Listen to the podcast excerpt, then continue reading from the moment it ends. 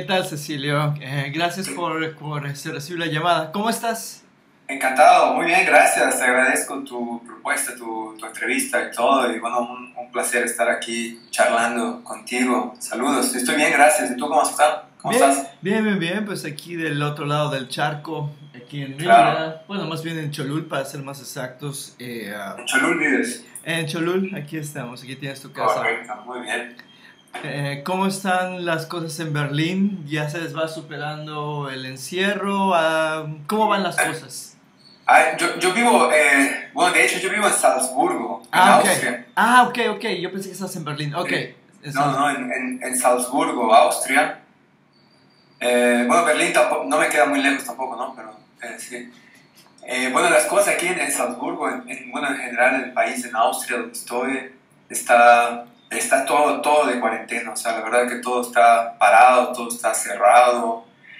Solo las cosas muy necesarias están abiertos, ¿no? Así como el supermercado, las farmacias, el correo postal y, y un par de tiendas así que, que venden cosas en cuestión de higiene o cuestión de comida y esas cosas, ¿no? Y, pero en general todos están de, de- de cuarentena y muchos trabajando en casa, o sea, on- online, en computadora y todo eso. Y, y sí, está obligado también, o sea, a- cuando vas a algún lugar de ponerte el cubrebocas, eso es obligatorio a cualquier lugar que vayas. Y sí, bueno, dicen, dicen las, las- las leyes de aquí que hay que salir poco, o sea, y, y todo eso. Bueno, vamos a ver, ya, ya lleva un rato aquí eso, ¿eh? Vamos a ver cómo, cómo va la cosa, porque pinta un poco de que, de que va, va todavía un poquito para largo, pero, pero vamos a ver. Todo empezó un poco, empezó en China, ¿no? Luego pasó a Europa y de Europa pasó a- al continente americano. Sí, de hecho, eh, la situación que comentas no es muy distinta aquí en Mérida, en el sentido que todavía, bueno, aunque hay algunos negocios eh, de los llamados no esenciales, algunos siguen abiertos, en su mayoría cerrados, solo los supermercados, farmacias están abiertas y al menos aquí en Yucatán se hicieron ciertas disposiciones eh, que limitan incluso el tránsito en, eh, en la ciudad. Pero bueno, siempre la consigna es eh, la quienes podemos permanecer en casa, hacerlo y pues igual debes, esto suena que igual va para largo y pues estamos tratando pues igual de llevar la vida, perdón, lo más normal posible y aprovechamos también, insisto, aunque puede ser y lo es un privilegio poder darse el tiempo, uno, de encerrarse y dos, reflexionar sobre muchas cosas y también, eh, pues como tú desde tu trinchera en redes sociales has estado haciendo desde hace algún rato, eh, reflexionar eh, y promover uh, la música. Sí, exactamente. Bueno, trato de... Lo hago con mucho cariño también para todo el público, ¿no? Y la gente que disfruta de, mis videos y todo eso, o sea, de que la, de que la gente, la gente en casa también tenga un momento de, de distracción, por así decir, de música, de arte, y que, y que les asiente bien también todo lo que trato de hacer ahí en el Facebook con los videos y todo eso. Sí, de hecho, eh, me llamó muchísimo la atención y es algo que tal vez eh, no mucha gente se imagina. Y es una de las razones y uno de los primeros comentarios que tuve cuando este, te contacté. Es que, bueno, tú este, eres un músico profesional, un, guitarrista. ¿Cuál sería, ¿Cuál sería, digamos, la manera correcta de referirnos a lo que tú, a lo que tú te dedicas profesionalmente? Bueno, sí, eh, eh, soy, soy guitarrista, guitarrista clásico, se puede decir, ¿no? O sea, toco guitarra clásica, la guitarra acústica y todo eso, ¿no? Pero, o sea, digamos que guitarra clásica, este, este término se queda un poco pequeño, ¿no? O sea, porque eh, bueno, a mí me gusta también abarcar eh, otros estilos musicales y varias cosas, a, adaptarlo a las técnicas de la guitarra clásica. Y, bueno, de eso se trata. O sea, soy, soy, guitarrista, sí. Eh, sí, o sea, lo que te refieres es que, digamos, poner la etiqueta de guitarrista clásico sería como encasillarte o, o limitar tu, no, no, no, solo lo que haces, sino también el, el el rango de intereses que tú tienes eh, como músico y también no solo la música que interpretas, sino también la música que escuchas. Y eso iba en un principio cuando alguien escucha, bueno, un guitarrista clásico, piensa, pues sí, en la sala de conciertos, tocando piezas del periodo clásico, tal vez barroco, incluso música contemporánea del siglo XX siglo XXI, pero muy pocas veces creo que el eh, si, bueno, si nos ceñimos a esa etiqueta y a esa imagen, creo que no, no, a no poco sorprende ver, por ejemplo, a un guitarrista clásico, músico clásico, interpretando canciones de rock, de metal, de pop, ah, de jazz o de otros géneros que antes de entrar en la carnita de dónde viene tu formación musical y cómo entras toda la música y sobre todo lo que a mí me interesa que, que, que platiquemos es cómo nace y cómo se forma tu gusto musical. Yo me formé en, a los inicios en, mi casa, la formación fue ahí en, el hogar con mi familia, ahí en, en Mérida, Yucatán.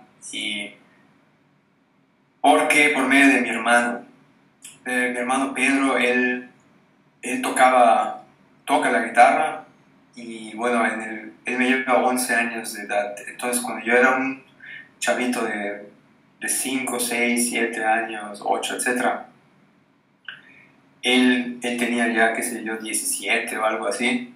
Y estaba bastante metido en la, en la guitarra, en la guitarra clásica o también en la guitarra eléctrica, y un poco de flamenco y todo eso, pero un poco más en la guitarra clásica, debo decir. Y y cuando él practicaba sus, sus, sus piezas de, de, su repertorio, y practicaba mucho en la, en la, casa, ahí en la, en la, sala de la casa, ¿no? en la habitación y todo. Y también daba sus, sus conciertos en aquellos años. Y, entonces yo eh, crecí escuchándolo tocar. Y todo ese repertorio de Francisco Tárrega, y de Albeniz, y algunas piezas de Bach, y de Leo Brauer, y de Villalobos, etcétera entonces yo estaba muy pequeñito, todavía no aprendía a tocar la guitarra, pero ya escuchaba ya mucho, todos los días esa música. Y también por medio de, mi mamá, que también ella toca un poquito de guitarra popular, acordes y todo eso. Entonces siempre había en la casa, como, como hasta hoy en día, ahí eh, había discos de, de, de, música clásica, de guitarristas, de, orquestas, de, de flamenco, de jazz, de rock. De, siempre había, siempre hubo una variedad bastante grande en cuestión a estilos. Entonces yo crecí escuchando eso de de mi hermano y de, la gente que estaba en mi casa con la música y, de los discos que se escuchaban en mi casa. Entonces de ahí me fui, por así decir, empapando de, de todos esos conocimientos, de, de, estilos y de todas esas cosas, ¿no? O sea, por ejemplo, varios arreglos que, que he hecho hoy en día, algunos de estos arreglos que he hecho este mes o, o esta semana o hace un año, qué sé yo los conozco desde esa niñez de la que estoy hablando ahora, o sea, como algunas canciones de las de, las de rock o de trova yucateca y todo eso. Y entonces esa fue mi formación, digamos, así, estuve un par de años solo en la casa, todavía no iba a alguna escuela de música ni nada, solo en la casa, ahí aprendí a tocar guitarra con, con mi hermano y, y, empecé poco a poco a formar mi, mi repertorio, me acuerdo que ya tocaba algunas piezas de de Sagreras, de, Giuliani, de Alpenis, de Villalobos, de, de Tárrega, etc. Y entonces fue, fue un aprendizaje muy, muy, muy bueno y de alguna manera también muy, muy fuerte y, intenso también, o sea, de, sin darme yo cuenta, ¿no? O yo siempre lo disfrutaba y era para mí como, digamos, como un juego, una diversión y todo eso. Pero cada día fue tomando más seriedad. Luego me, me, recomendaron mucho ir a estudiar allí en la misma ciudad de Mérida, a la José Jacinto Cuevas, en la escuela de música, ¿no? El que el CEMUS le dice mucho ahora. Sí. Em, entonces ahí tuve también la oportunidad de, seguir, continuar mis estudios de, guitarra, más así en, en, la guitarra clásica con, con Ricardo Vega, también que me enseñó muchos, muchos aspectos de la, de la técnica de la guitarra, la, la manera de tocar eh, con diferentes colores, sonidos, etc. Y, y también fue una, una, época bonita, estuve un par de años ahí en esa escuela de música, que igual hice muy buenas amistades, amigos de mi, de mi edad, o, los, los, que, los, los, maestros que daban clases ahí también. Hubo una, había un ambiente muy bonito, como que supongo que hoy en día también. Y bueno, ahí aprendí, me acuerdo que ahí Ricardo Vega me, enseñaba algunas, bastantes cosas y, me, enviaba ya a tocar algunos teatros también, como el Daniel Ayar o Pedro Contreras, así, para empezarme a foguear así en escenarios y soltarme, por así decir, ya, e, e ir, e ir eh, construyendo mis tablas escénicas. o sea, en eso te estoy hablando que yo tenía 13 años, 14 15, Y ya para entonces ya, ya te habías hecho la idea de que eso era una, algo que ibas a perseguir profesionalmente. Sí, sí, sí. O sea, de cada, cada, cada, cada día fue, digamos, más formal ese pensamiento, ¿no? O sea, cuando yo ya tocaba guitarra ya en casa a los 9, 10 años de edad, 11 años, etc. Sí, o sea, me, me gustaba mucho y de alguna manera quizás sin darme cuenta ya lo visualizaba, ¿no? Así como algo profesional. Pero sí, definitivamente al estar en la escuela CEMUS, el Centro de Música, eh, ahí, ahí ya, este, me di bastante cuenta y ya que mis maestros me decían y me aconsejaban que, que debo estudiar eso, tengo las facultades para hacerlo y que me, me aviente, por así decir, a estudiar formalmente la, carrera de, guitarra, de música y, todo eso. Y, entonces ya en esa época, sí, cuando ya estaba en, la, en el CEMUS, ya, o sea, ahí ya prácticamente ya sabía, ah, creo que, creo que a esto voy a hacer. Y ya en mi última etapa de estudiante del CEMUS, ya, ya, estaba claro que era, que era lo que yo iba a estudiar. Yo estoy hablando que yo tenía ahí 14 años, 15 años. Y y después, bueno, me motivaron por informaciones de, por aquí, por allá, etcétera, de, de, que había una escuela, hay una escuela muy buena en México, ¿no? En, Jalapa, Veracruz, de guitarra. y que ahí debería yo ir para continuar mis estudios, para aprender más, para seguir avanzando. Entonces, y así fue, o sea, eh, a mis 15 años de edad me fui a estudiar a Jalapa, Veracruz, a la Universidad Veracruzana, a la Facultad de Música de ahí. Y fue una experiencia igual este, muy bonita, o sea, ahí viví como, para ser exactos, viví 5 años y medio. ¿Y estabas muy joven? ¿Te fuiste solo o te acompañó algún familiar? Sí, sí, sí, igual fue, fue, una, fue un cambio bastante fuerte, por así decir, para mi vida, ¿no? Porque me fui solo, eh, con, la, con, la, ayuda de, mis, de mi familia, ¿no? O sea, mi familia estuvo de acuerdo. Okay. Mis maestros también hablaron con mi familia, ¿no? De que nos tranquilizaron, ¿no? Porque obviamente era, no, es, no es, digamos, a veces tan normal, ¿no? Que el yo soy el, hijo más chico. Entonces, que el, que el niño más pequeño se, se, vaya tan jovencito a estudiar, ¿no? Sin, sin, sus papás ni nada.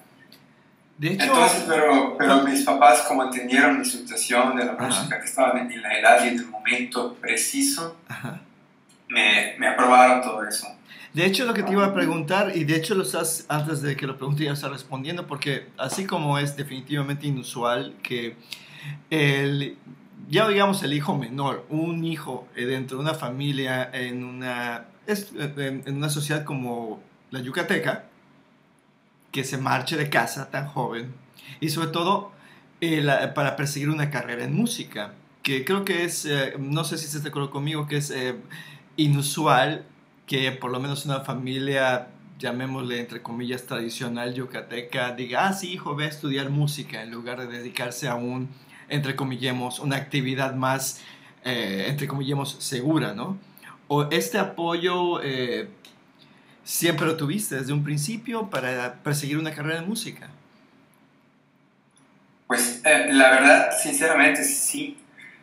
O sea, mis papás siempre me dieron la, la bandera verde, la luz verde para, para realizar mis, mis ilusiones, mis, mis, metas, mis sueños y todo eso. Y y sí, o sea, también por medio de mis, de mis maestros directos de música, ¿no? De que hablaba con mis papás también y para que, para que entiendan la situación de, de cómo está la cosa. Entonces, teniendo igual un músico en la familia, como mi hermano Pedro o Ricardo Vega también, que fue maestro, entonces ellos hablaban con mis, con mis padres para plantearles la situación, ¿no? Que, que estén tranquilos, que no voy a estudiar, que va a ser algo bueno para mí y si, bueno, si, si me va bien, qué bueno, y si no, y si no va bien, pues regreso a casa y no pasó nada, ¿no? O sea, hay que, hay que probar, ¿no? Hay que, hay que arriesgar. Entonces, así fue, o sea, me fui a Jalapa, me acuerdo que mi mamá me acompañó hasta Jalapa a buscar un, un, lugar donde vivir, una, una, casa de huéspedes y todo eso, y bueno, para que, para que ella esté tranquila también, ¿no? De que vea que estoy viviendo en un lugar seguro, bien, etcétera pero sí, o sea, mi vida ahí, digamos, no, ya no estaba mi familia conmigo, estaban mis, mis compañeros de, de, casa, son gente que conocí ahí, ¿no? Y, y, pero sí, o sea, gracias a Dios fue, una, fue un cambio, pues sí, fuerte, digamos, pero también agradezco por lo mismo de la, de la juventud.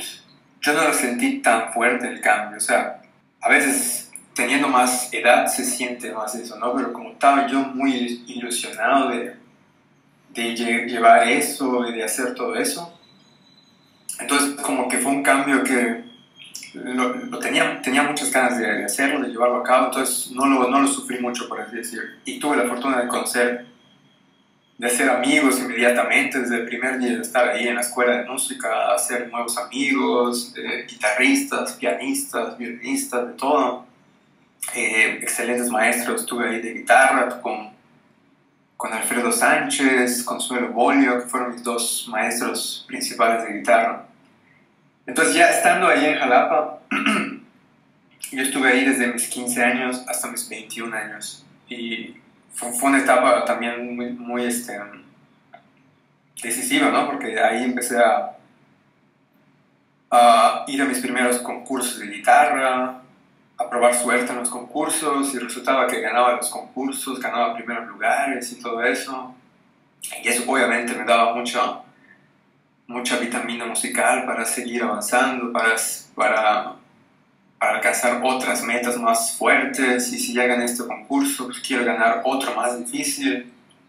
Y, y así era una cadenita de, de, de ese sentimiento, ¿no? De, de, ir por más. Entonces, eh, muy afortunado, se, se, dio bien la cosa y durante ese tiempo en Jalapa, la verdad que sí, este, sí fue una época así también de, dar conciertos en muchas partes de México, inclusive también fuera de México ya. Y bueno, fue, fue un momento de, decisivo, ¿no? De, de, ahí gané concursos importantes también que me ayudaron a, a despegar eh, e irme a otros países y todo eso. Todo eso todavía mientras estudiabas en Jalapa, ¿es correcto? Exactamente,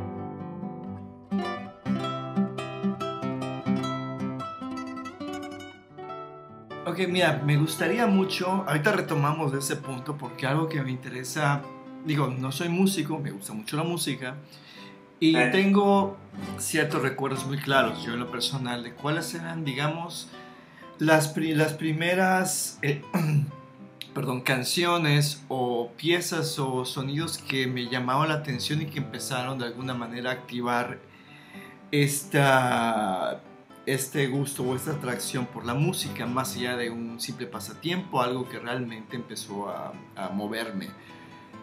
Eh, me gustaría regresar un poco a esa época cuando veías a tu hermano tocar, escuchabas la música que había en casa, habían discos, había, digamos, un repertorio amplio.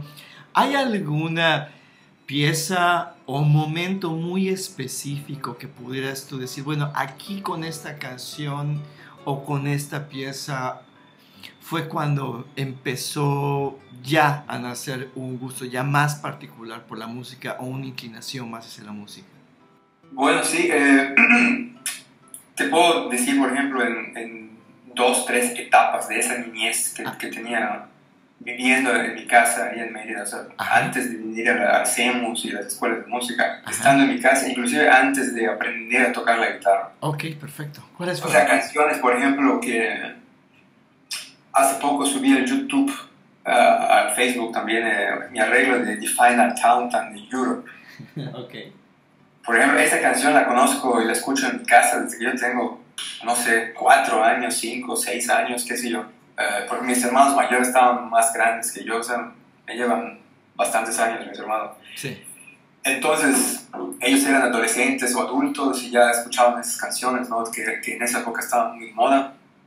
Eh, entonces, esas canciones yo ya las conozco a- a- desde antes de que empiece a tocar la guitarra, ¿no? Y las tengo en, en, en la cabeza, ¿no? O sea, canciones de Europe, de Final Countdown, o qué sé yo, eh, algunas canciones de Metallica o de Guns N' Roses, eh, etc. También algunas melodías de la trova, yuca- de la trova yucateca.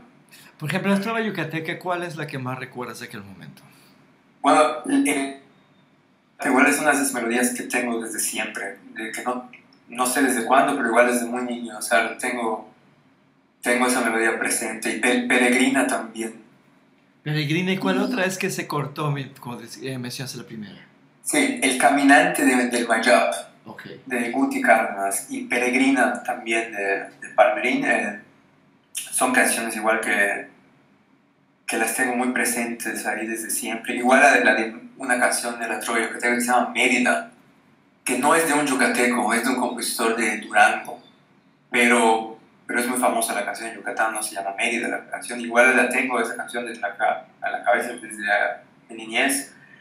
te decía igual como canciones de Guns N' Roses o de, o de Accept o de Metallica y, todo eso, ¿no? ¿Alguna, ¿alguna canción en particular de, de estos que estás mencionando? ¿Por qué, por qué insisto tanto? Porque, ah, por ejemplo, ahorita como mencionaste The Final Countdown, cuando yo era este, chico, todavía no era un adolescente, pero ya no era yo tan niño, era de esas canciones que sonaba y sonaba y sonaba y la conocías aunque en ese momento yo no sabía quién era Europe ni sabía cómo se llamaba la canción. Exactamente. bueno, igual yo, o sea, te soy sincero, creo que tampoco yo sabía que se llamaba Europe el grupo y la canción se llama The Final Countdown. Tampoco creo que sabía eso. O sea, yo tenía, era un niño muy, muy, muy chico, y, pero, pero se escuchaba en la casa, estaban los cassettes y todo eso. Y, y, me imagino que la música, el rock lo llevaban tus hermanos y tus padres eran los que, digamos, eh, ponían la música tradicional yucateca o no había realmente una diferencia entre quién ponía qué? Sí, bueno, eh, mis papás sí, sí, sí, le ponían mucho trova yucateca, por ejemplo. Eh, trova yucateca o canción mexicana en general, o, de cantantes como José José o y todos ellos. y a mi mamá también le gustan mucho los Beatles, o sea, ella también tiene, tiene su lado así de, de rock, le gusta mucho Elvis también, los Beatles el, rock más así sesentero. Ajá. Y este, porque es, es exactamente de la juventud de ella, ¿no? O sea, ella y Paul McCartney creo que tienen la misma edad, ¿no? O sea, o sea es la misma generación.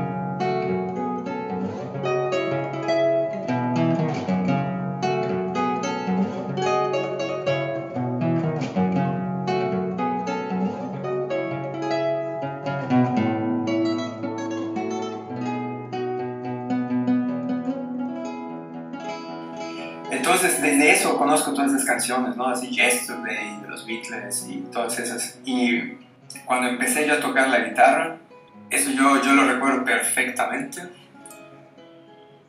Mi primera canción fue la de Another One, Bites the Dust, de Queen. Ese, ese bajo muy peculiar, muy pegajoso, ese bajo, pam, pam, pam, pam, pam, pim, pam, pam, pam esa, esa melodía de bajo fue lo, fue lo primero que, que, que, yo aprendí a tocar la guitarra, que me enseñó mi, mi hermano. Así, es que es curioso, es como hay ciertas canciones que se convierten, ok, voy a, como decimos aquí, voy a sacar esta canción. Exacto. Y viene la línea de bajo.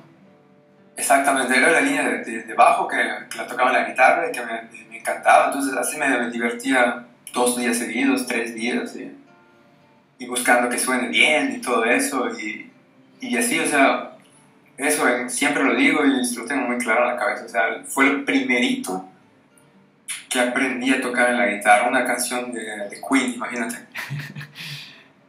Es que me motivaba, y me divertía mucho, o sea, me, me encantaba esa melodía y de repente ya quería, ya quería aprenderme otra canción y entonces mi hermano me enseñaba otra canción y algunas, algunos ejercicios de guitarra clásica y también me acuerdo que una de las primeras canciones que aprendí fue, la, fue de Metallica, Nothing Else Matters. Sobre esa, la introducción, sobre todo la, esa introducción que, que, se toca así con arpegios, es muy guitarrístico. Entonces eso, eso lo tocaba mucho. Igual era, una canción y, la, y, la, introducción de esa canción me fascinaba, me acuerdo mucho así de tocarla seguido de niño, era, era así mi pasión. Sí, como que son ese tipo de canciones que se vuelven unos, como, los, como ocurre en el jazz, los estándares, ¿no? Los estándares, digamos, no oficiales de los que empiezan a tocar eh, guitarra a cierta edad cuando están esas canciones presentes. Exacto, sí, sí, sí, sí, son, sí, o sea, lo, has, lo has mencionado bien. Así como hay estándares de jazz, ¿no? Y todo eso, son los estándares del rock, ¿no? Esas canciones que son himnos, ¿ya? ¿no? Como Smoke on the Water, o, y etcétera, etcétera. Y me dices que son varias etapas. Digamos que esa es parte, la etapa que tenías en casa, lo que se escuchaba, lo que venía por influencia de tus padres, por lo que venía por tus hermanos.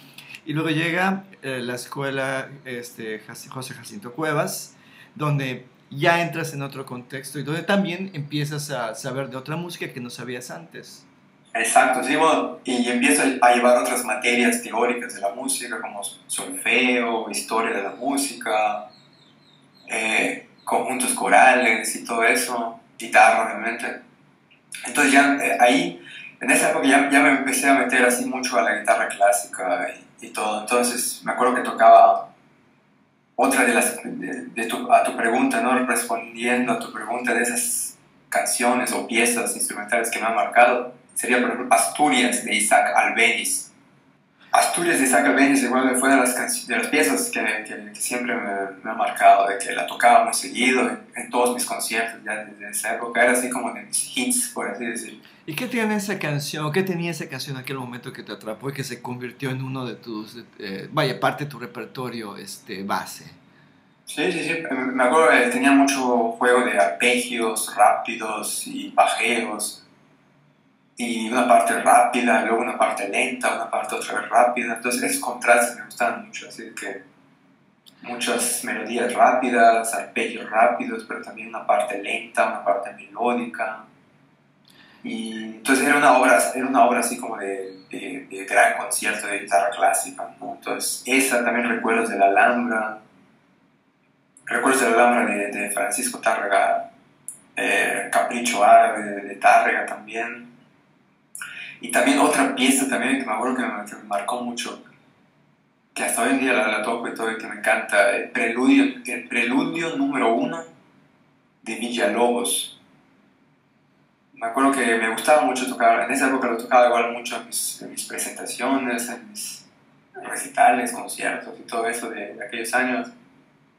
Y sí, inclusive son, son piezas que este, también así sin límite de tiempo, ¿no? Así de que son clásicos también el repertorio que hasta hoy en día de vez en cuando los, los toco por ahí. Eh, ¿Alguna de esas canciones o alguna que no hayas mencionado en esta época de formación ya eh, profesional representó un reto en particular? Es decir, que digas, que tal vez era técnicamente muy complicada o había cierta emocionalidad de la, eh, que requería eh, tocar cierta pieza, porque pues, eh, interpretar eh, música no es únicamente leer y técnica, ¿no? Hay, hay un involucramiento emocional al respecto. ¿Hubo alguna canción, alguna pieza que, que te representara un reto este, más en particular en aquella época? Sí, bueno, o sea, de alguna u otra manera, todas esas piezas en su momento era como un reto, porque me acuerdo que estaban algo difíciles las piezas, y entonces yo tenía que aprenderlas y era para mí algo nuevo. Entonces, por lo tanto, aprender, por ejemplo, a tocar bien Asturias de Albeniz o, el Preludio 1 de Villalobos o algún otro preludio de Bach. O sea, eran piezas que son, no son nada fáciles de tocar, eh, que yo a, temprana edad ya las tocaba, entonces para mí en, en esa época era un reto también, ¿no? Obviamente después, durante mi carrera o hasta hoy en día también, eh, siempre hay, hay obras que, que, son un reto, como, como he tocado, por ejemplo, los caprichos, algunos caprichos de Paganini, que son obras muy virtuosas, muy, muy rápidas y todo eso. Entonces, esas también siempre han sido un, un reto de, aprender y de tocar así bien en concierto y, y, todo eso. Los caprichos de Paganini, o una obra completa, una suite completa con todos los movimientos de Bach por ejemplo, es algo también difícil. O sea, en, cualquier nivel que estés musicalmente hablando, siempre una obra completa de Bach es algo difícil. Y de tocarlo bien, sobre todo, porque como, como bien has mencionado, no solo son las notas y, que suene bien y que suene a la velocidad correcta y todo eso, sino también entender la música, entender las armonías, entender la, la historia de la pieza, la, articulación, la, la interpretación, las dinámicas, el fraseo.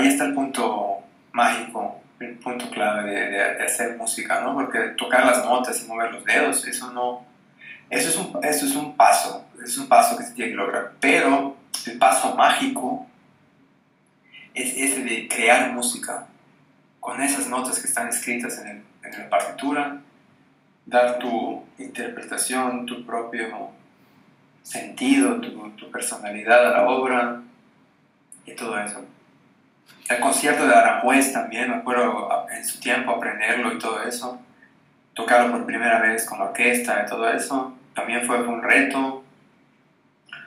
Te digo, eh, hay, muchas, hay muchas obras, que aprenderme obras nuevas que nunca he escuchado y que me han dedicado también, como Julio César Oliva, que ya me ha dedicado varias obras.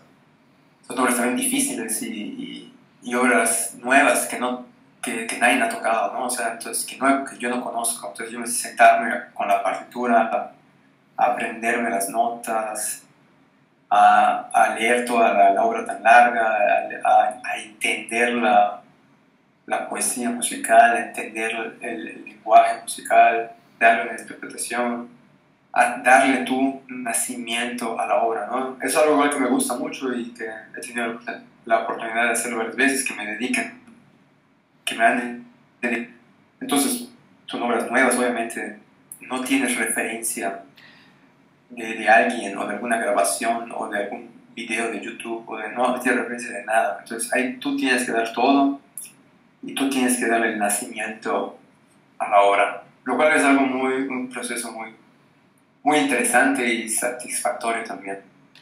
De hecho, acabas de tocar algo, me parece fantástico, que es algo lo que los que escuchamos música y que no tenemos, digamos, la experiencia de interpretar música, al menos al nivel en que, en el que tú lo haces como cualquier otro, o como muchos otros este, músicos, de estar ante la partitura por primera vez cuando no existe referencia alguna y escuchar antes que nadie, bueno, aparte de lo que el compositor haya tenido en la cabeza mientras componía, el tener esto e imprimirle aparte una personalidad. Ya has insistido mucho en algo que me parece igualmente interesante, es en el entender la obra, el entender la poesía, el entenderla, incluso mencionaste la narrativa.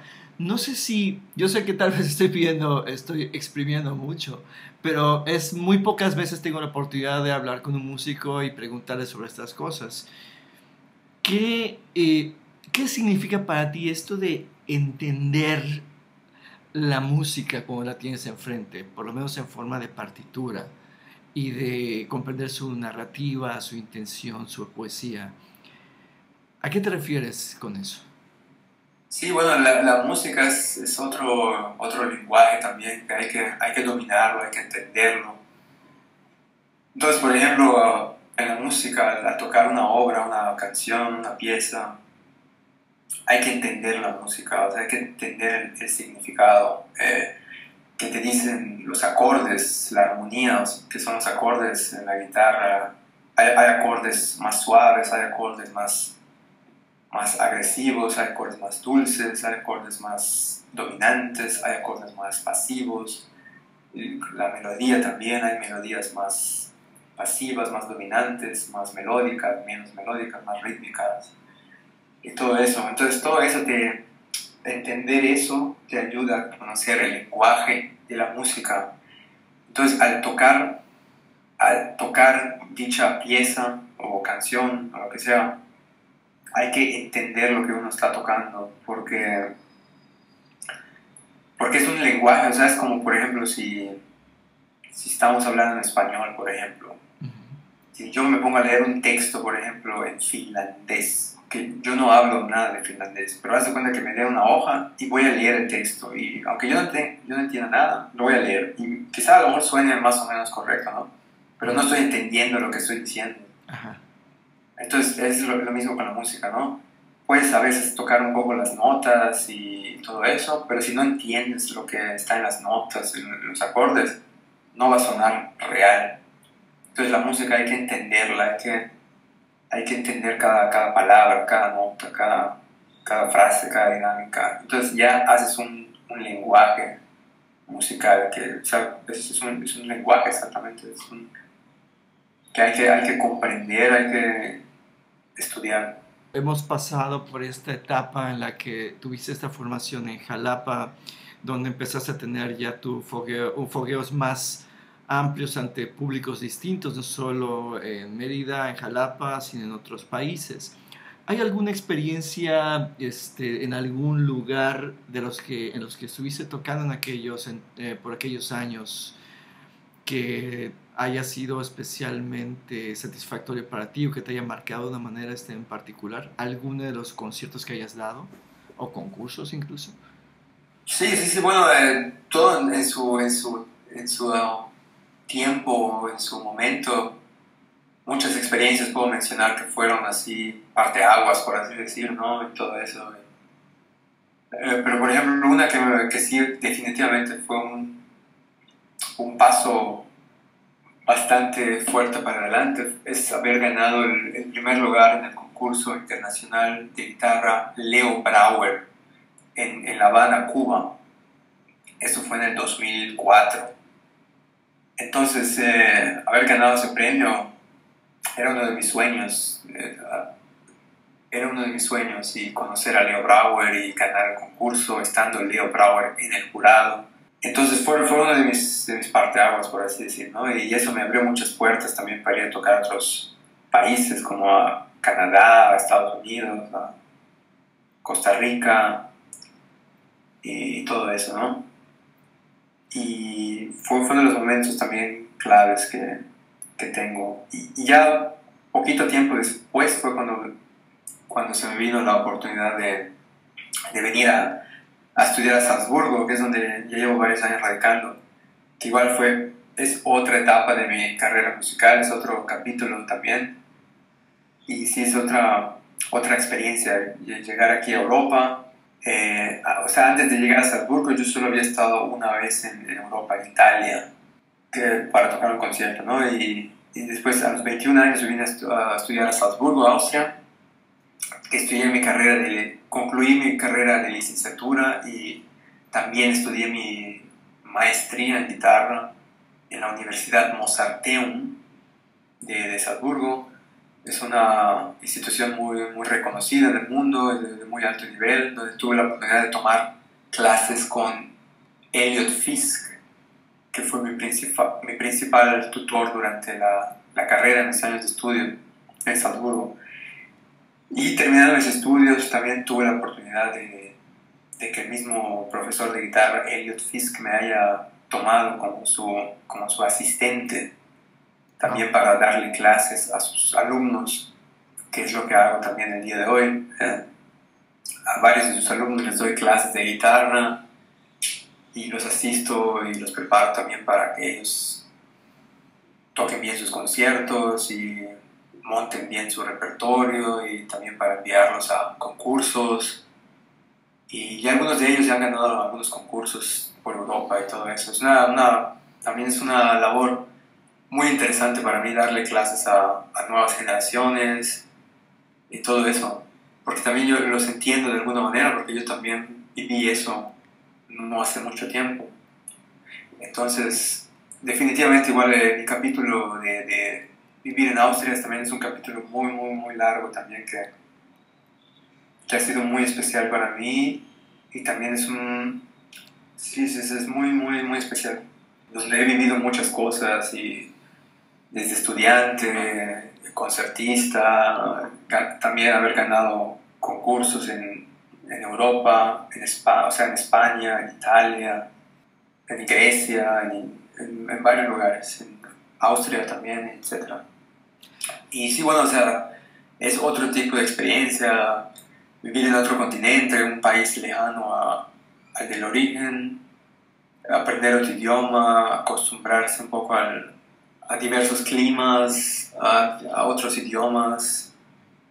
Ha sido una experiencia, debo decir, muy, muy enriquecedora para mí, que, igual soy muy agradecido con, con Dios, con la vida de, de vivir esto aquí. Es definitivamente y sobre todo lo que me llama la atención y que parece muy importante es cómo cuando comenzamos y cómo has insistido y recalcado en la importancia que tuvieron eh, en un principio eh, tanto, bueno, en el caso de tu hermano que te fue enseñado a tocar guitarra, llegaste con tus maestros del CEMUS y cómo lo recuerdas y cómo reconoces su, su formación y su influencia. Ahora tú estás teniendo, estás como que cerrando ese círculo de alguna manera al convertirte en profesor y en mentor de otros, eh, de otros estudiantes. Claro, aparte de todas las experiencias y logros que has tenido en diferentes partes de Europa y, y en lo que ahora estás, eh, estás dedicándote, evidentemente con las limitaciones de, la, de, esta emergencia mundial que nos tienen cerrados, eh, me da la impresión que no, tienes, no puedes permitirte detenerte. ¿Cuáles son, digamos, en este caso, los planes que tienes una vez que ya salgamos de esta, eh, pues, de este encierro, de esta cuarentena por el COVID-19? Sí, pues sí, bueno, yo tenía agendado muchos conciertos durante este periodo, periodo que obviamente todos los conciertos han sido cancelados, ¿no? En todos los lugares, todos los países, prácticamente en todo el mundo, ¿no? Ajá, por ejemplo, de, de, marzo a, del mes de marzo hasta junio tenía conciertos en España, en Grecia, en Austria, en varias ciudades de Austria, en el sur de Alemania también. Y obviamente todo cancelado por, por todo lo del coronavirus. Pero bueno, o sea, todos los músicos estamos así, no hay excepción alguna. Pero bueno, de, terminando toda esta, toda esta fase del virus y todo eso que vamos a ver quizá julio, porque aquí en Austria está todo lo que es conciertos de música, teatros, ópera, conciertos sinfónicos, conciertos de solistas, todo está cancelado hasta finales de junio. Esa fue la última noticia oficial del presidente de Austria. Entonces, eh, pero luego a veces las cosas también cambian, ¿no? Puede ser un poco después, ah, nadie sabe nada también mucho de, de eso, ¿no? Entonces, supuestamente a partir de julio, agosto ya todo debe empezar poco a poco a funcionar. Y sí, bueno, para el verano, julio y agosto tengo ya programado también para unos conciertos en, en unas ciudades vecinas a Salzburgo, en una ciudad que se llama Erl. Hay un festival ahí muy importante, ahí voy a tocar y voy a dar un, un curso de guitarra también a a jóvenes guitarristas sobre técnica, sobre repertorio, sobre todo en general. Eh, y bueno, otras actividades también de, música de cámara, tocar con otros colegas, un cuarteto de cuerdas, el violonchelo y viola, eh, hacer música sí, de, de, Mozart, Baldi, Giuliani. Tenemos unos conciertos programados también en Austria para durante el verano y qué más, eh, bueno, sí, tengo bastantes cosas para el verano ya programadas en conciertos, sobre todo en Europa. Vamos a ver cómo, espero que no, se, que no se cancele la cosa, ¿no? no, pues no. Porque todavía, bueno, agosto y por ahí hay tiempo, o sea, debe funcionar todo, se dice ya. Pero sí, todos los conciertos que tenía en estos días, en estas semanas, todo cancelado. Y esos son los planes, bueno, este, futuros conciertos y seguir eh, programando nuevo repertorio y todo eso.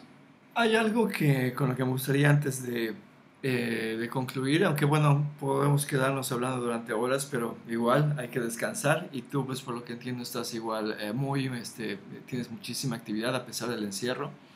Sí, bueno, también este, tengo, doy clases a, a los alumnos que tengo, no les puedo dar clase personalmente, ¿no? Como, como se sabe, ¿no? sí pero obviamente sí, online, vía online, así en video y todo eso, sí, ahí, ahí trabajamos un poco y les doy clases y todo eso. Sí, y también haciendo mis grabaciones aquí en casa y mis videos también que subo al Facebook y todo eso. También me lleva, me consume algunas horas, pero lo hago obviamente con mucho, con mucho amor, con mucho gusto. De hecho, algo que quería preguntarte antes de que bueno, vayamos cerrando y agradeciendo nuevamente tu, eh, tu generosidad para prestarte esta, a, esta, a esta conversación, es, eh, hay, puede sonar un lugar común el asunto, pero estoy seguro que hay muchísima gente joven, tal vez no tan joven, que quisiera aprender a tocar o dedicarse a la, a la música si hay algo que pudieras tú decirles desde tu experiencia de cómo acercarse a la música, ¿qué es lo que podrías tú aportar, recomendar para quien esté pensando en hacerlo? Sí, para, para hacer una carrera musical, ¿te refieres? Sí. Sí. Eh, sí, bueno, que hay que ser honestos consigo mismo también, o sea, ver las posibilidades que uno tiene, las posibilidades, o sea, el, talento que uno tiene y mucho talento o poco talento o, muchísimo talento, etc.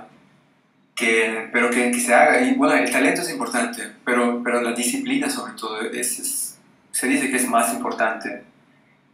Porque el talento, bueno, a veces está ahí siempre, ¿no? Pero hay que, hay que, hay que hay que trabajar ese talento, ¿no? Entonces la disciplina es algo muy fuerte, entonces que sean, si, si quieren a, esas personas que, que, tienen en mente ahora o están indecisos, ¿no? Estudio música o no, o estudio otra carrera o otra cosa, no sé. Entonces que sí sean disciplinados y que, y que se realmente aman la música, que la toquen y luchen por sus sueños, porque todos tenemos sueños y, y nadie te puede prohibir luchar con tus sueños. Solo uno mismo se, puede, se puede poner barreras contra tus sueños, pero nadie te puede, te puede poner barreras con tus sueños. Entonces, luchar por tus sueños con disciplina, con, con entrega con constancia, mucha disciplina y constancia. Y, van a lograr lo que, lo que, lo que quieren realmente. O y como te decía, o sea, hay, que, hay que amar lo que haces, hay que entregarte a lo que haces, en tiempo, en amor, disciplina, alegría, gozo, todo eso. Y, y, si realmente están convencidos, o sea, adelante, que no lo, que no lo piensen dos veces. Y, y ojalá que tengan el apoyo también de su familia, de sus maestros y de sus amigos. Porque porque ahí están los sueños, hay que, hay que perseguirlos, hay que alcanzarlos, hay que trabajar para ellos. Entonces, que no tengan miedo, ese es mi consejo, que no tengan miedo y que se aventen, que, que arriesguen algo también y, seguro que les va a ir muy bien. Hay, hay mucha gente talentosa y que, que, tiene, que tiene con qué para defenderse y para triunfar en la vida. Eso sería.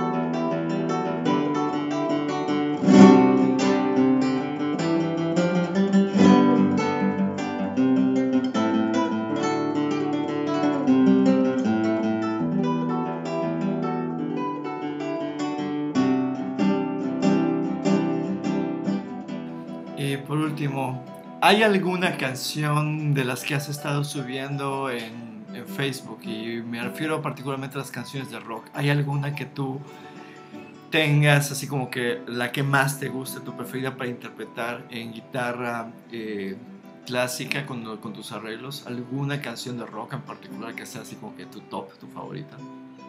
Sí, bueno, es, es difícil decir. Eh, ya me he preguntado varias veces, ¿no?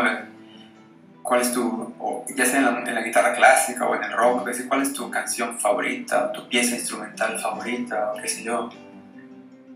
Bueno, este, es difícil decir, o sea, casi siempre mi respuesta es eh, la pieza que toco en ese momento, esa es mi favorita.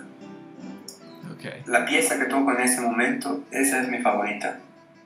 Y sí, bueno, con los arreglos que he estado haciendo de rock y todo eso, o los arreglos de la trova yucateca y todo, eh, trato de poner todas las técnicas también y recursos de guitarrísticos, o sea, que tiene, que tiene la guitarra, o sea, de, de todos, los, todos los estilos, todas las técnicas posibles, meterlos a esos arreglos de rock, ¿no? Porque, y de hecho, o sea, muchos de los arreglos, te soy sincero, me han quedado bastante difíciles eh, técnicamente para tocar que, que, sí los tengo que practicar y que, porque a veces uno, si no está muy enterado sobre el tema, uh -huh. uno puede pensar de que, ah, toco canciones de rock en la guitarra, pero hago de esas canciones populares de rock ahí con su melodía, está, está, está bonito, está padre y, y, ya está, ¿no? Pero no, o sea, ahí sí tengo que hacer, este, tengo que eh, apuntar bien ahí de que, señalar de que son arreglos de concierto también, que se pueden tocar en concierto de guitarra clásica, porque son muy demandantes, son muy son difíciles de tocar. Estoy sincero, por ejemplo, hace poco subí el de The Trooper de Iron Maiden. Ajá. Entonces tenía que poner dos guitarras juntas más el bajo. Eso, eso pasarlo a una guitarra.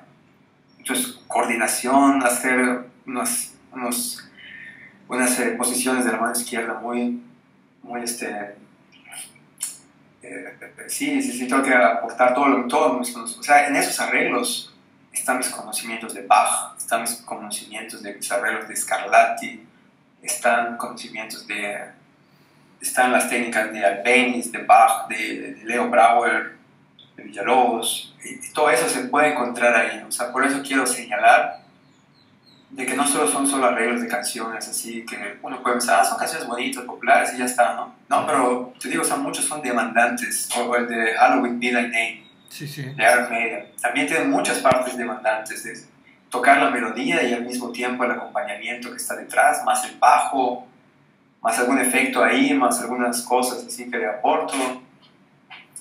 Entonces, eh, quedan, quedan algunas cosas difíciles. Eh, como el The Final Counter también en la parte del solo de guitarra, meter sí. el bajeo, adaptarme de alguna u otra manera que quede idiomático a la guitarra. Sí, traducir bien, o sea, traducir bien el, el texto musical y que, y que, suene bien en la guitarra y que sea interesante de tocar, o sea, que, que sea también un reto, ¿no? Porque igual esos arreglos igual son así como reto cada día.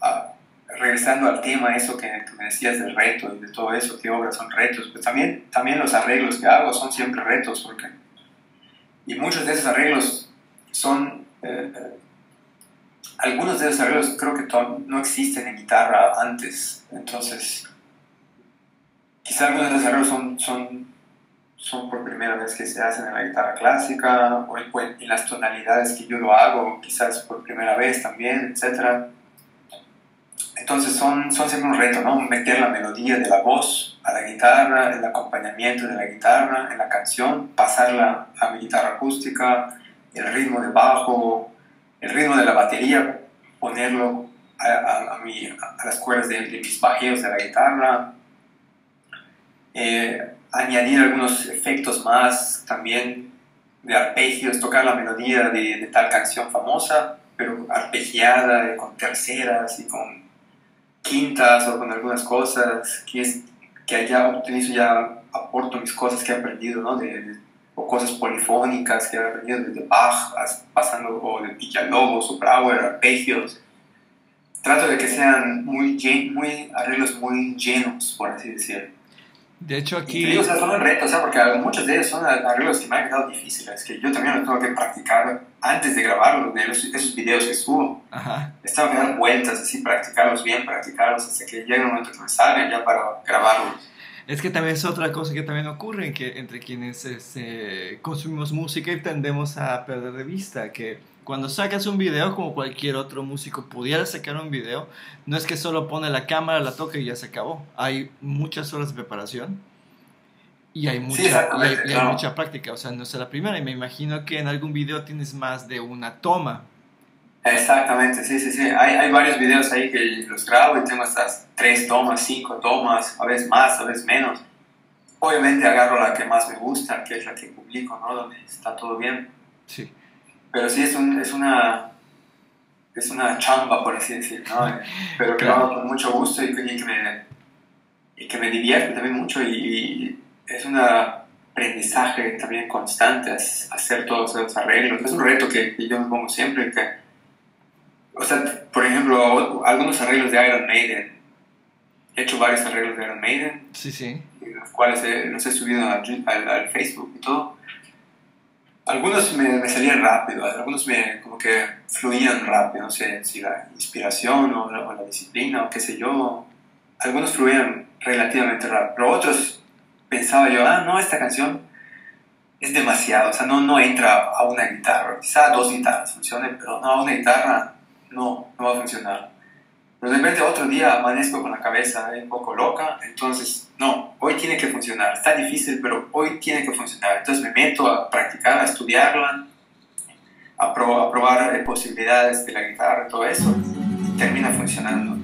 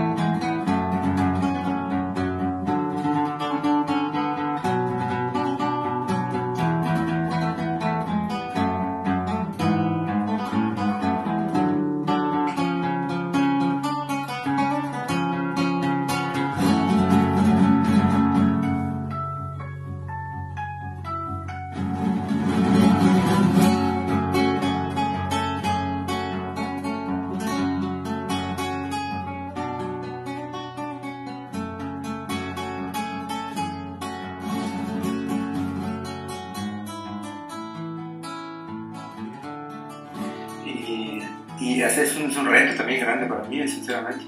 ¿Sabes? Algo que... Hay un par de ideas que tengo en la cabeza cuando te escucho hablar y cuando veo los videos, particularmente de tus interpretaciones o tus adaptaciones de piezas eh, de rock o de, cul- o de música popular. Es eh, cómo a través de este ejercicio creas un diálogo, se crea un diálogo entre estos compositores clásicos, consagrados en- dentro de lo que podríamos llamar, para bien o para mal, la alta cultura. Y este diálogo que tiene con la cultura popular, con un Iron Maiden, con un YouTube, con Kiss, etc. Claro. Y ver que en ambos casos, tal vez esta, esta división entre alta cultura y cultura popular, tal vez no se, eh, es más permeable de lo que parece.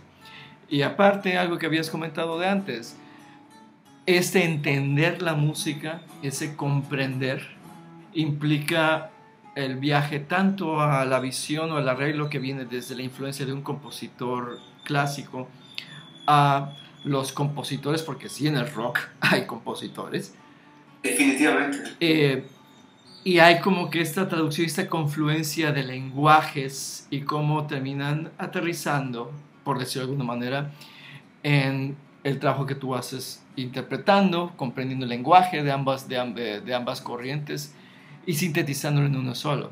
Lo cual creo que es una lección bastante interesante para quienes escuchan música y también para quienes estudian música. Sí, sí, sí.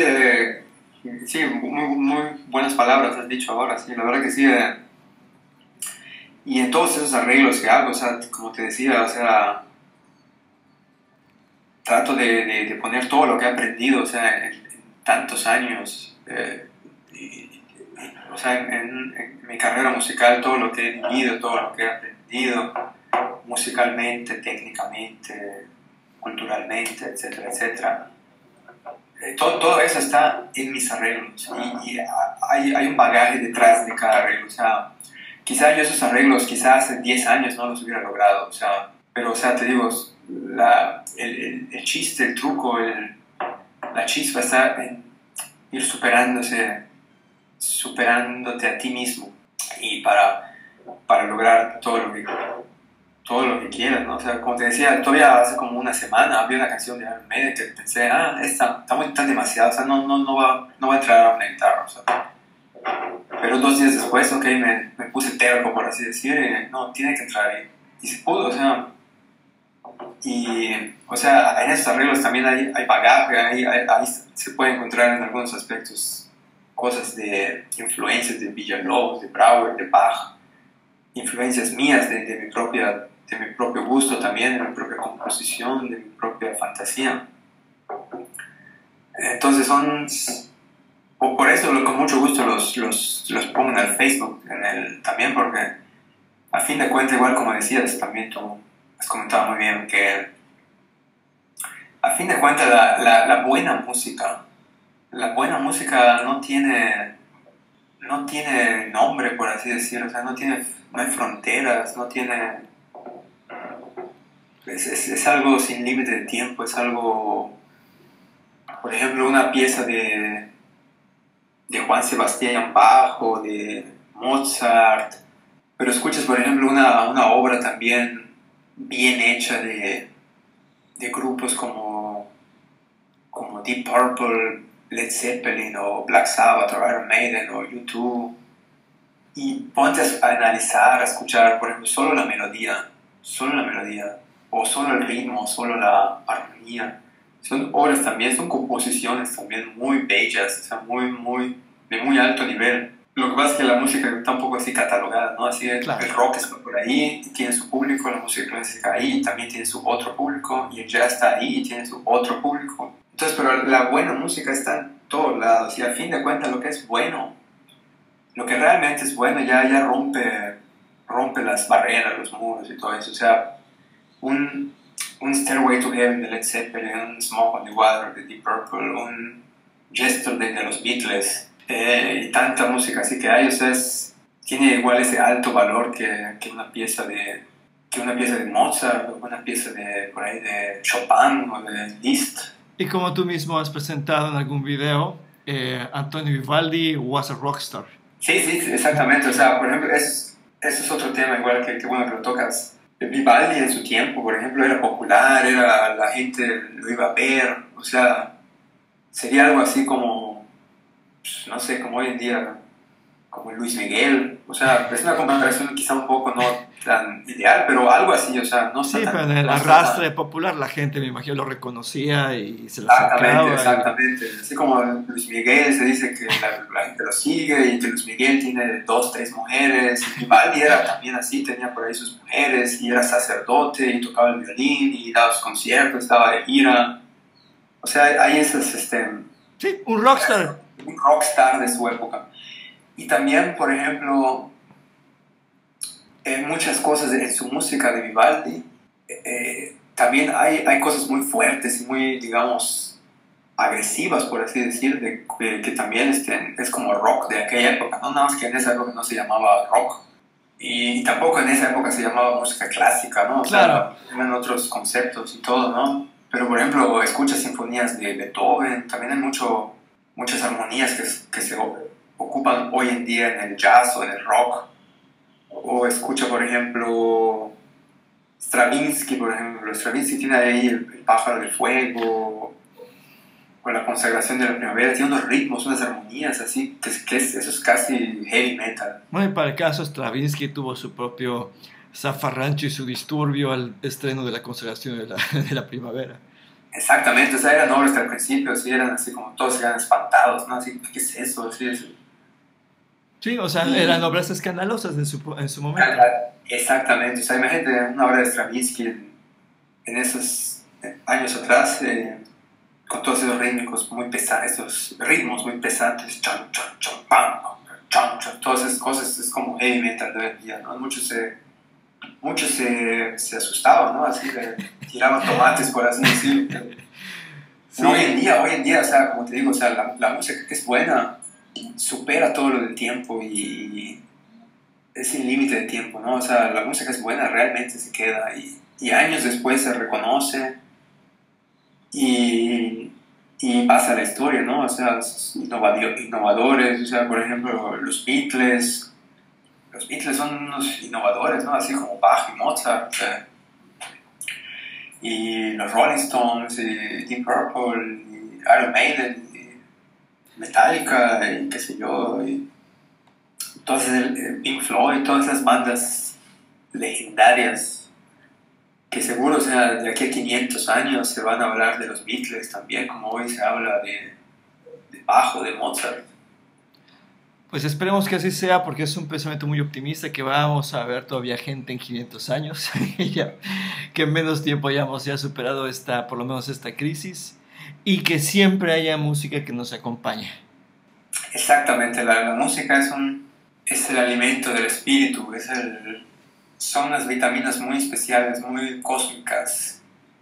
La música, aunque para cualquier persona creo, ¿no? Aunque, la, aunque aunque uno no toque un instrumento, o sí o no, la música, creo que el arte en general, o sea, sensibiliza a la gente y, mueve, mueve cosas ahí en, a la gente que, que, que, otras cosas no, no lo logran. O sea, es curioso que lo menciones porque hace un par de días tuve una conversación con eh, Otto Lupke, que es el dueño de una, eh, de una de las de tiendas este, más exitosas aquí en Mérida de discos de vinilo.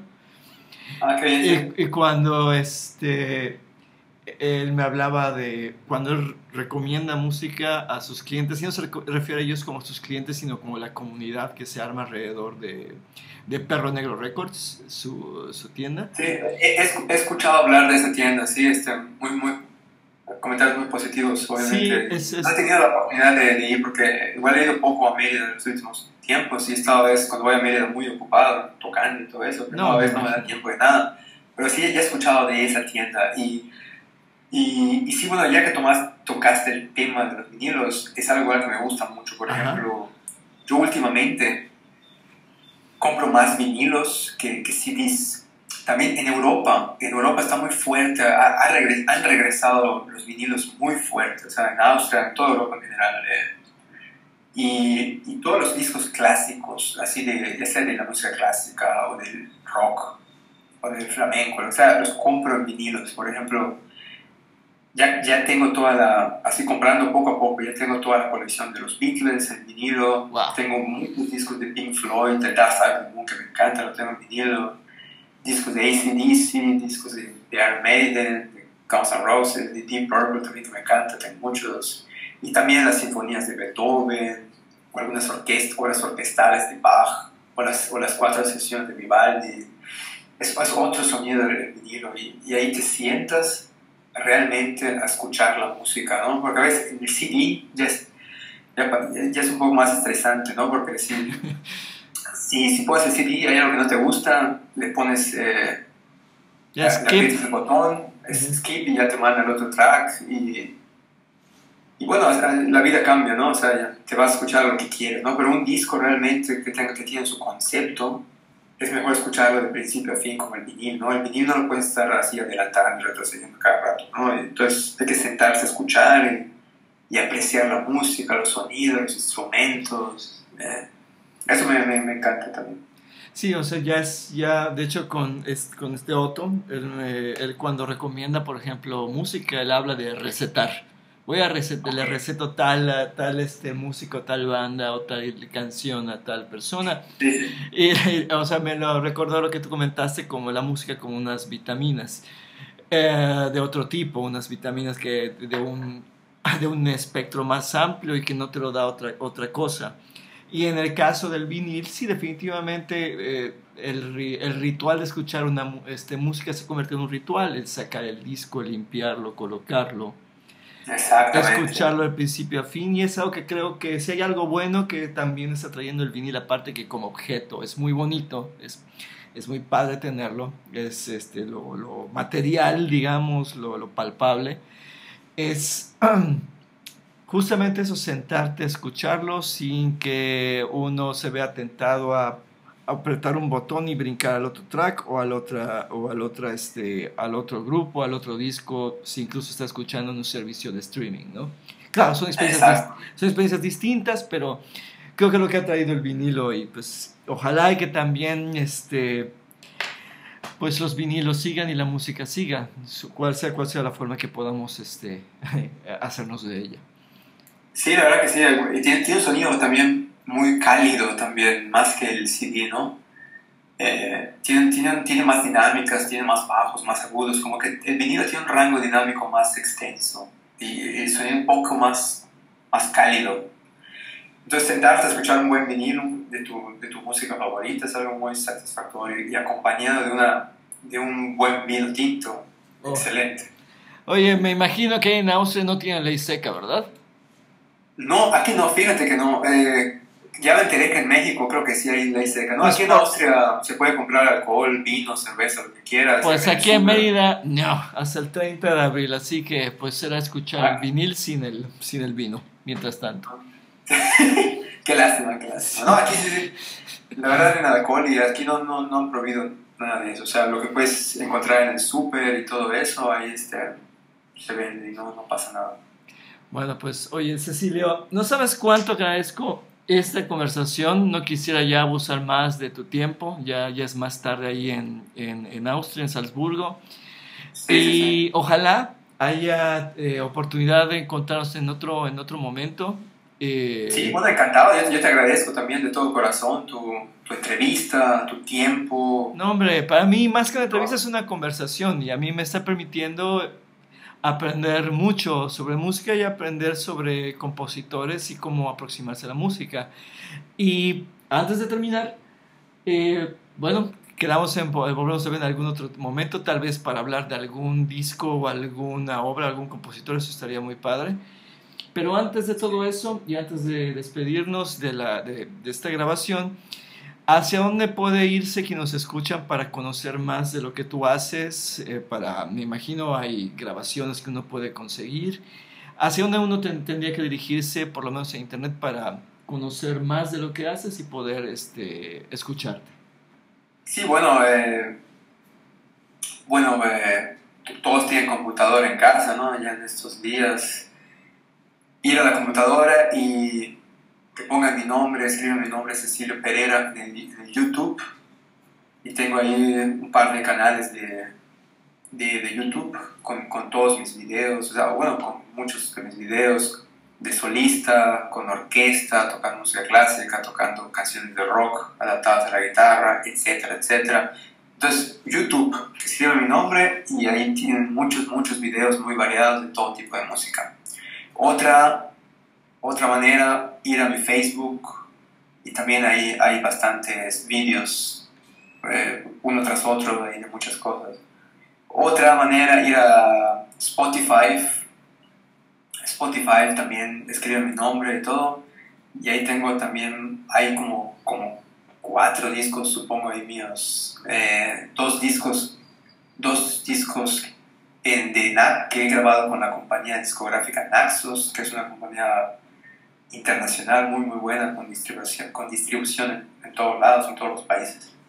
Entonces esos ambos discos están ahí y, uno de esos discos está dedicado a México, pura música mexicana, compositores mexicanas, una composición mía también anda por ahí. Hay otro disco también donde toco compositores mexicanos, está en Spotify. Hay otro disco donde toco compositores más contemporáneos, así más vanguardista la cosa, más abstracto, como Leo Brauer, Benjamin Britten, William Walton, Ginastera etcétera, etcétera. Eh, hay otras cosas por ahí en Spotify con canciones populares mexicanas. Eh, entonces son esas, eh, Facebook, YouTube, Spotify, o bueno, son las más directas. No sé si hay otros por ahí que a veces gente sube por ahí por allá en otras páginas. No, pero ya con eso ya tenemos mucho donde escoger. Exactamente. Y bueno, mi, página de internet, ah, Ahí este, hay videos también, en la sección de videos, en el clip y pueden ver varios videos, hay un documental también sobre mi carrera, videos en concierto, eh, también música variada, desde trova yucateca hasta lo más clásico, etcétera, etcétera. También obras de rock, etcétera.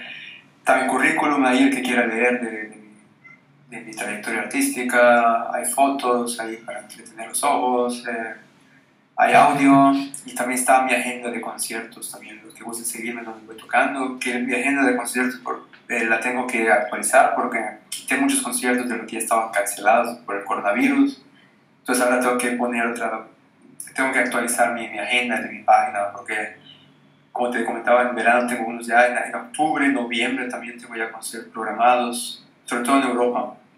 Y bueno, entonces ceciliopereira.com, YouTube, Facebook, Spotify, por ahí encuentran mucha música bien. Bueno, pues ya, ya, tenemos, ya tenemos para aventar para arriba en cuanto a contenido generado por Cecilio Pereira, a quien agradezco nuevamente esta conversación entre Cholul y Salzburgo. Exacto, muy bien. y estamos escuchándonos próximamente en, este, en esta emisión.